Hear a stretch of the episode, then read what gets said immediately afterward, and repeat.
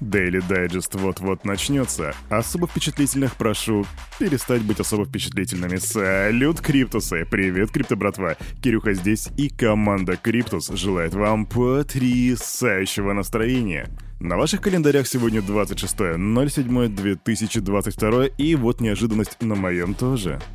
Уже буквально через 30 секунд мы с вами начнем распаковывать рынок, смотреть, что там произошло за вчера и за сегодня. А также после этого мы посмотрим, что там по новостям. Я вам расскажу про схему Пансы Чан Пэна Джао, про неэтичный NFT, про пампы и дампы щиткоинов, а также что такое блокчейн для миллиардов. Начинаем через 3, 2, 1.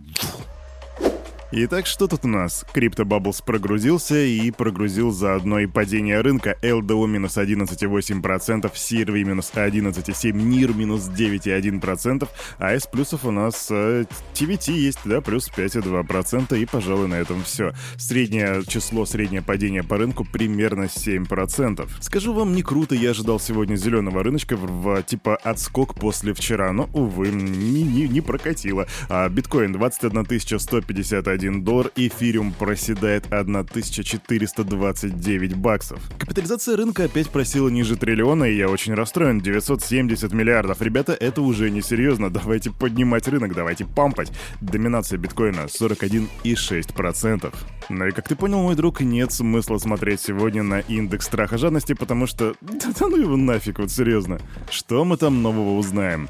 Короче, самое время перейти к новостям. Пристегивайся. CZ, тот самый, что глава Binance, подал в суд на Bloomberg за клевету. CZ ссылается на отчет Bloomberg Business Week от 6 июля, в котором были ложные обвинения в адрес главы Binance. А что произошло? Произошло то, что на обложке журнала было название «Схема панцы Чанпена Джао», и Сизи теперь требует удалить клевету, принести публичные извинения и выплатить компенсацию. Такая троечка от Чанпена Джао. И мне очень интересно, получится ли, насколько я понимаю, суд будет проходить, наверное, где-то в Америке, получится ли у Сизи реально что-то сделать на этой территории. Не то чтобы к этому есть какие-то особые предпосылки, но кто знает, кто знает, очень любопытно будет за этим понаблюдать, поэтому команда Криптус держит руку на пульсе. Пользователь Twitter под ником CringePolitic посчитал неэтичным невзаимозаменяемый токен с изображением падающей фигуры в скафандре, размещенный на маркетплейсе GameStop NFT. По мнению Politic, NFT Falling Man или Падающий Человек напоминает одноименную фотографию репортера Associated Press Ричарда Дрю, сделанную в ходе теракта в Нью-Йорке 11 сентября 2001 года. Другой пользователь пожаловался на токен в службу поддержки маркетплейса, и в GameStop пообещали удалить NFT и заявили, что забрали у автора возможность минтинга. А еще один участник криптосообщества заметил, что пикселизированное оригинальное фото падающего человека продается в ведущем NFT-маркетплейсе OpenSea уже в течение двух месяцев. Однако на момент, пока Кирюха это говорит, OpenSea вообще никак не отреагировали на вот это вот заявление. И вот я, кстати, даже не знаю, почему именно забрали возможность минтинга у этого чувака по типу это нарушение авторских прав или это нарушение... А, ну, в принципе, да, у нас же новость называется «Неэтичный NFT». Напиши в комментариях, что ты думаешь по этому поводу, потому что этика — это понятие такое достаточно растяжимое, не так ли? А мы идем дальше. А вот что и неэтично на самом деле, друзья, так это пампы и дампы, по крайней мере, по мнению многих. С нативным токеном проекта Teddy Dodge была проведена схема Pump и Dump на платформе PancakeSwap. Об этом предупредили Pack Shield Alert. Это такая компашка, которая специализируется на безопасности блокчейна.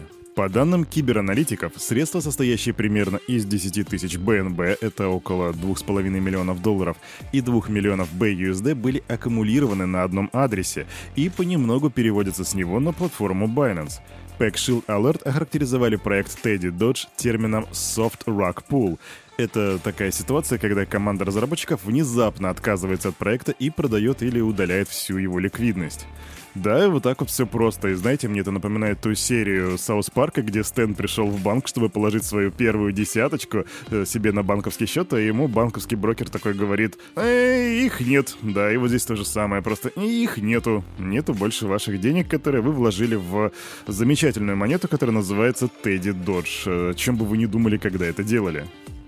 Квик новость. Криптокредитор Voyager Digital Holdings отклонил предложение биржи FTX и ее инвестиционного подразделения Alameda Ventures о выкупе своих цифровых активов, после чего направил сообщение в суд, рассматривающий дело о банкротстве Voyager Digital. Причинами для отказа юристы компании назвали то, что предложение может потенциально нанести вред ее клиентам. Команда проекта Moonbeam в партнерстве с децентрализованной биржей Osmosis обеспечили возможность обмена токенами между экосистемами Polkadot и Cosmos. Инфраструктуру для cross-chain решения предоставил проект Axelar. Проект поддерживает межсетевой мост и платформу интероперабельности смарт-контрактов. Первый позволяет передавать токены между сетями, а вторая — развертывать DeFi-приложения на различных блокчейнах.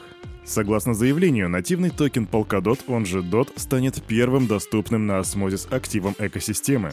Что все это значит? Это значит, что теперь между экосистемами Polkadot и Космос, это два таких больших гиганта, теперь есть мост. И это на самом деле очень важный этап в жизни всего криптопространства, как я считаю.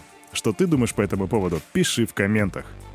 Команда масштабируемого блокчейна для миллиардов людей Aptos закрыла раунд финансирования серии А на 150 миллионов долларов. И чтобы вы понимали, криптобратва, масштабируемый блокчейн для миллиардов людей — это то, как они сами себя называют. И что тут интересного? Ну, тут интересно, что его возглавили FTX Ventures и Jump Crypto. Из-за перебоев в работе и простоев текущие блокчейны не подходят для массового внедрения. Aptos может стать надежной основой для Web3. Он позволит пользователям со всего мира ощутить преимущество децентрализации. Так о проекте рассказывает, собственно, CEO проекта. Да, я еще не успел сделать research по этому проекту, но то, что в него заходит FTX, это очень неплохой такой сигнал. Поэтому я побегу делать research очень скоро, и ты тоже сделай его, и потом поделишь, поделишься в комментариях своим мнением. И вот кажется, да, это очередной блокчейн, которых у нас уже есть, если не ошибаюсь, там десятки десятков. И время они выбрали не самое подходящее, чтобы начинать развивать проект, сейчас медвежий рынок. Но, с другой стороны, FTX заносит туда бабки, поэтому блин, надо посмотреть, надо посмотреть. А на этом, на это утро у этого парня за вот этим микрофоном все с вами, как всегда, был Кирюха и команда Криптус желает вам потрясающего настроения на весь оставшийся день. И помните, все, что здесь было сказано, это не финансовый совет и не финансовая рекомендация. Сделайте собственный research, прокачивайте финансовую грамотность и развивайте критическое мышление. Увидимся завтра в 9. Adiós!